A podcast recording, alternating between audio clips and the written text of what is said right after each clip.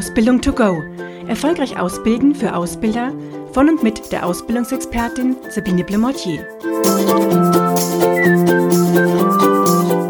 Schön, dass Sie wieder dabei sind. Ich freue mich sehr.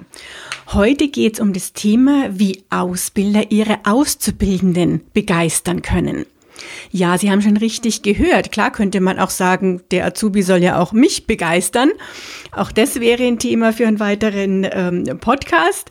Da ich mich aber hier an die Ausbilder richte, geht es um Sie. Und es ist natürlich auch ganz, ganz wichtig, dass wir die Auszubildenden begeistern. Wir erwarten zum Beispiel gute Umgangsformen von unseren Auszubildenden und die Frage ist, wie sieht es mit den eigenen Umgangsformen aus? Sind die denn wirklich immer optimal? Denn die Motivation der Auszubildenden kann dann schon sehr schnell zerplatzen, wenn die Erwartungen nicht erfüllt werden und die Auszubildenden sich nicht angemessen behandelt fühlen. Deshalb habe ich heute für Sie sechs Knicketipps zusammengestellt, die ich Ihnen an die Hand geben möchte, mit denen Sie als Ausbilder Ihre Auszubildenden begeistern können und dadurch auch selbst mehr Freude an der Ausbildung haben. Ich starte mit dem Punkt eins, nämlich Wertschätzung zu zeigen. An sich ist das ja das A und O aller guten Umgangsformen und allen Miteinanders, dass ich Wertschätzung und Respekt gegenüber meinen Mitmenschen und in unserem Fall gegenüber unseren Auszubildenden zeige. Auszubildenden sind so, wie sie sind, in ihrer eigenen Individualität wertzuschätzen und respektvoll zu behandeln. Klar ist es wichtig, sie ernst zu nehmen und Interesse an ihnen zu zeigen. Da gehört genauso auch noch eine faire Behandlung und Lob dazu aber auch, dass sie an realen Aufgaben arbeiten dürfen und nicht an irgendwelchen Themen, die für den Papierkorb gedacht sind. Fragen sich einfach, wie gut sind Sie darin schon? Merkt Ihr Auszubildender, dass Sie ihn entsprechend wertschätzen? Stellen sich auch die Frage, würden Sie sich denn jetzt an der Stelle Ihres Auszubildenden fühlen? Also drehen Sie sozusagen um und stellen die Kopfstandfrage. Ganz, ganz interessant. Denn wenn ich manchmal so Dinge höre, auch von Auszubildenden, die dann sagen, äh, dass Witze über sie gemacht werden oder über andere Auszubildende, obwohl sie dabei sind, die Aussagen hören wie, ach, das können sie ja sowieso nicht, dann fehlt es da schon recht stark an der Wertschätzung und es waren nur zwei Beispiele. Also zeigen Sie Wertschätzung. Der zweite Punkt ist, dass wir natürlich selber auch die ich sage jetzt mal in Anführungsstrichen, knicke Regeln oder gute Umgangsformen anwenden und zeigen sollten. Das heißt, wenn wir nicht freundlich sind, können wir nicht verlangen, dass unsere Auszubildender uns und den Kunden gegenüber freundlich ist. Also Freundlichkeit ist wirklich schon so eine Selbstverständlichkeit wie das Grüßen am Morgen. Und ich kenne ganz, ganz viele Ausbilder, das ist oft Thema auch in meinen Trainings mit den Ausbildungsbeauftragten, die sagen, der Azubi grüßt in der Früh nicht. Ja, natürlich ist nicht in Ordnung. Die Frage ist nur immer, grüßen wir als Ausbilder und grüßen unsere Kollegen auch immer freundlich und sind dadurch auch ein gutes Vorbild. Da komme ich nachher dann auf das Thema Vorbild auch gleich noch zu sprechen. Sind sich auch bewusst, dass Sie als Ausbilder ja sozusagen, wenn wir uns diese Umgangsformenregeln anschauen, auch der Rang höhere in der Kombination Ausbilder-Azubi sind? Was eben nicht heißt, dass wir deswegen mehr wert sind, aber gibt einfach die Unterscheidung in den, in den Hierarchien und ähm, das heißt auch, dass wir als Ausbilder dem Azubi die Hand zum Handschlag geben. Und das sollten wir auch wissen und nicht erwarten, dass der Auszubildende auf uns zukommt und uns die Hand entgegenstreckt, weil das unsere ähm, Sache ist, hier den Auszubildenden mit Handschlag zu begrüßen. Ja, wir sollten uns selber vorstellen, wir sollten auch den Azubi vorstellen, wenn ein Kunde zum Beispiel dabei ist und der Azubi ist dabei, dass der Kunde weiß, wer steht denn daneben? Ja, wie heißt denn dieser Auszubildende? Oder melden wir uns denn richtig überhaupt am Telefon? Ja, ist da unser Name dabei, der Firmenname und ähm, eine entsprechende Begrüßung? Da höre ich ganz, ganz häufig in den Telefontrainings, die ich mache für Auszubildende, die dann sagen, ja, wenn ich mich jetzt so melde, melde ich mich ja besser wie die Kollegen. Ja, und das finde ich schon sehr schade.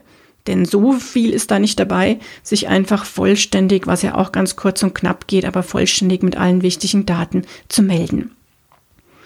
Und Knigge-Regeln anzuwenden heißt auch pünktlich zu sein und Besprechungen pünktlich beginnen zu lassen. Das ist ja auch in den unterschiedlichen Firmen, unterschiedliche Firmenphilosophie teilweise.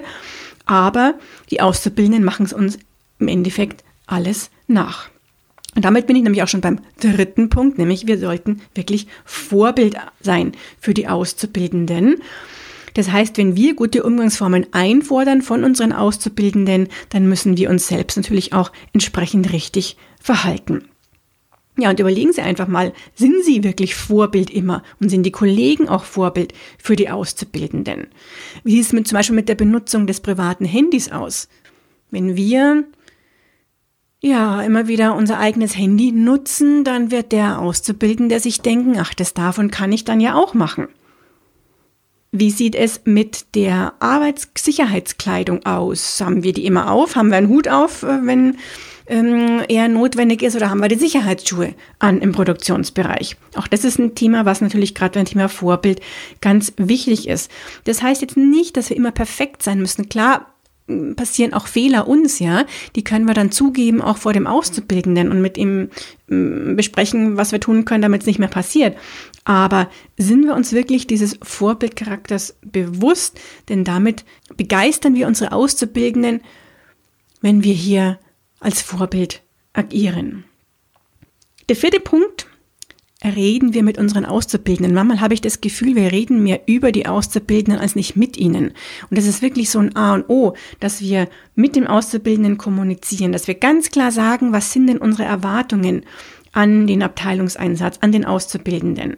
Dass wir auch sagen, welche Wirkung das Verhalten der Auszubildenden hat, dass wir ihnen hier eine Rückmeldung geben, was kommt gut an, was nicht. Sonst wird sich nichts ändern und der Auszubildende weiß ja gar nicht, wie glücklich und zufrieden wir mit ihm sind. Er kann sich also gar nicht freuen über Lob und auch nicht weiterentwickeln. Diese persönliche Entwicklung der Auszubildenden kann wirklich nur gefördert werden, wenn wir ihnen Stärken und Schwächen aufzeigen. Und dazu brauchen sie ein regelmäßiges Feedback. Das kann nicht nur alle zwei Monate sein oder in noch größeren Abständen, sondern im Prinzip mindestens wöchentlich aus meiner Sicht, dass man sich hier einfach mal zusammensetzt und sich gegenseitig eine Rückmeldung und Feedback gibt.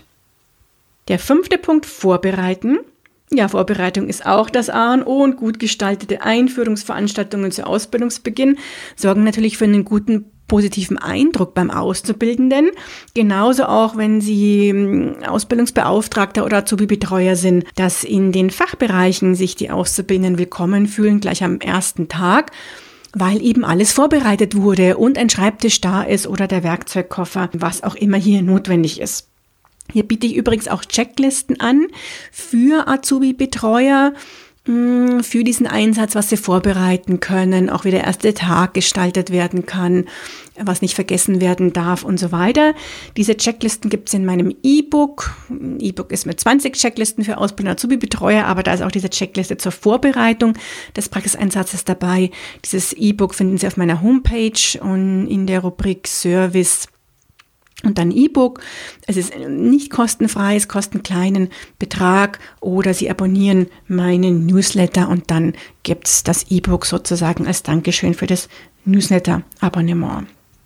Machen Sie sich einfach Ihre Checkliste, damit nichts vergessen werden kann und umso besser fühlt sich Ihr Auszubildender auch willkommen.